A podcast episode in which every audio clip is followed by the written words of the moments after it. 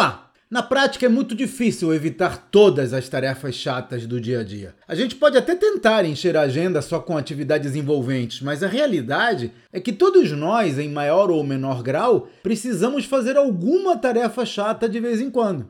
Então, como lidar com isso? Bom, uma estratégia que eu uso com frequência é combinar o item chato com alguma outra atividade que mantenha minha mente ativa. Por exemplo, às vezes eu escuto música ou algum podcast interessante enquanto estou lavando a louça ou fazendo uma inspeção visual no campo. Os gerentes podem aplicar esse conceito incentivando os funcionários a ouvir um audiolivro enquanto arrumam as suas mesas ou realizam alguma outra tarefa monótona. É uma estratégia simples, mas ajuda a fazer a parte chata da agenda, o que aumenta a produtividade e as chances de sucesso do negócio.